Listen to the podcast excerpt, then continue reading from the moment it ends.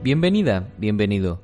En el día de hoy quiero hablarte de las posiciones vitales, que hacen referencia a ese lugar que ocupamos en nuestro mundo y para nosotros mismos. La posición vital se va construyendo desde el comienzo de nuestra vida. Cómo nos trataron nuestros padres, qué sucedió en la etapa de formación, cuáles son nuestros deseos y cómo nos encontramos con respecto a ellos, qué nos frustra, cómo vemos el mundo, la posición es el resultado de nuestro camino y se sigue construyendo con él. En muchas personas la inercia les ha llevado hasta donde están.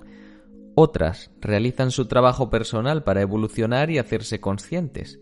En mis sesiones personales una gran parte del trabajo de fondo que sucede está en que la persona trascienda la posición que ocupa, identifique otras, pueda tomar decisiones conscientes.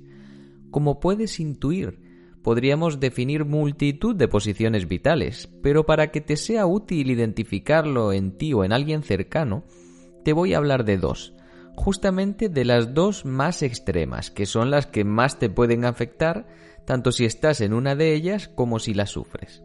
Las posiciones extremas las llamo el pobre de mí y el más mejor. Vamos a comenzar con la menos amenazante. ¿Quién ocupa la posición del pobre de mí? Está en un lugar bajo, en el fondo del pozo.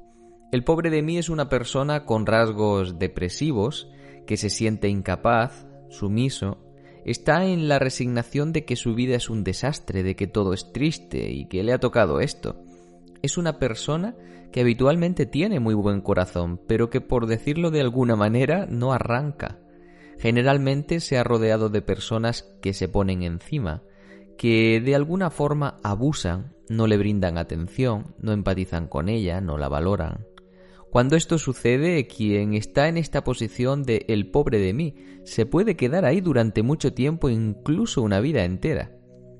En un ejemplo concreto, esta es una persona que puede venir a mis sesiones y que no tiene un buen lugar en la familia más que el de hacer y callar, que está cabizbaja por ello y lleva mucho tiempo, que se siente sola y sin apoyos, que no tiene tiempo para sí, se cuida poco, y que todo lo ve negro y cada vez siente que tiene menos energía. Esta persona puede acabar en la enfermedad, le cuesta valorarse, no sabe decir no, cede, y se ve en una rutina que no le llena. Es una posición de tristeza y de cabeza agachada. No toma la decisión, no siente los recursos y quizá todavía no los tenga bien alineados para poder salir de ahí. Por contra, quien está en la posición del más mejor se pone arriba. Esta es la posición del megalómano y del narcisista. Tiene grandes ínfulas, delirios de grandeza, se siente tan capaz de todo que va desechando a gente de su vida. Cuidado, porque eso no quiere decir que vaya con esta actitud manifiesta. Suele estar bien oculta y de forma sofisticada. Hay muchos así en nuestra vida cotidiana bien disfrazados.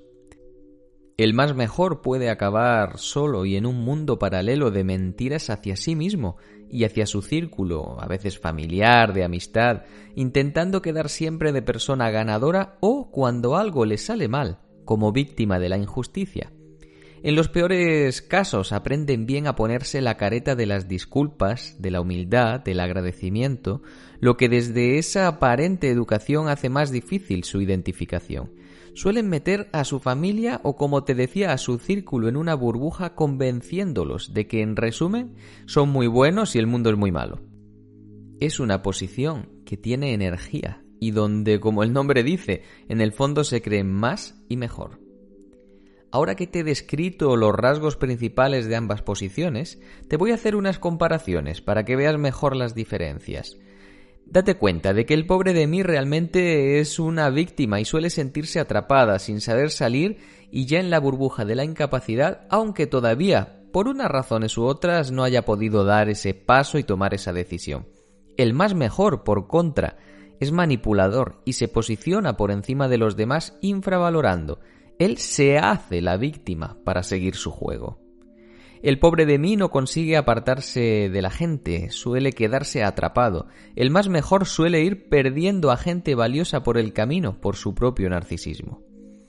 La persona que está en la posición del pobre de mí cree que no merece nada y cualquier cosa ya le parece mucho, es casi muy fácil de contentar. El más mejor quiere más, Dice que se merece lo suyo y lo tuyo, según él, y en cuanto pueda, te quitará de medio porque quiere más, por supuesto echándote a ti la culpa. El pobre de mí se le tilda de persona tristona, sin energía, pero el más mejor se camufla en la aparente seguridad, suele ser incluso una persona que atrae. El pobre de mí suele ser una persona convencida. ¿Qué se puede convencer? Asume. El más mejor convence, habla, ataca. El pobre de mí puede llegar a su límite por desgaste, porque no pueda soportar más. Por contra, el más mejor te traiciona en la realidad, te deja tirado o te abandona, pero se autoconvence de que tenía que ser así por alguna razón de la que no es responsable o que no estaba en sus manos. Por desgracia, tengo que confesarte que a mis sesiones vienen muchas más personas que están en el pobre de mí, en una situación desesperante, abatidos, con muy baja autoestima, después de un camino muy largo de sufrimiento. Pero vienen ellos y no vienen todos esos que son los más mejores, que realmente son figuras manipuladoras y que están sumiendo a todo su círculo en ese mundo paralelo. Estamos en un mundo donde la competitividad, la inseguridad, el afán de tener y conseguir está desarrollando y sofisticando cada vez más lobos con piel de cordero, de los que llamamos los más mejores. Observa, sé consciente, repasa tu vida, conoce estas diferencias porque si no te das cuenta, puedes hipotecar una parte valiosa de tu vida a perderte tú misma en una de estas posiciones o a entrar en el juego de otra persona. ¿Conoces a alguien que pudieras identificar que ha pasado por tu vida o está ahora mismo como el más mejor?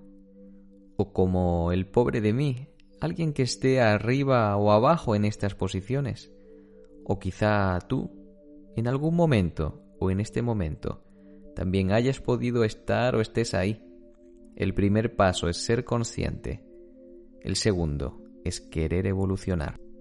Y no te olvides de que la clave para poder seguir el camino es la humildad.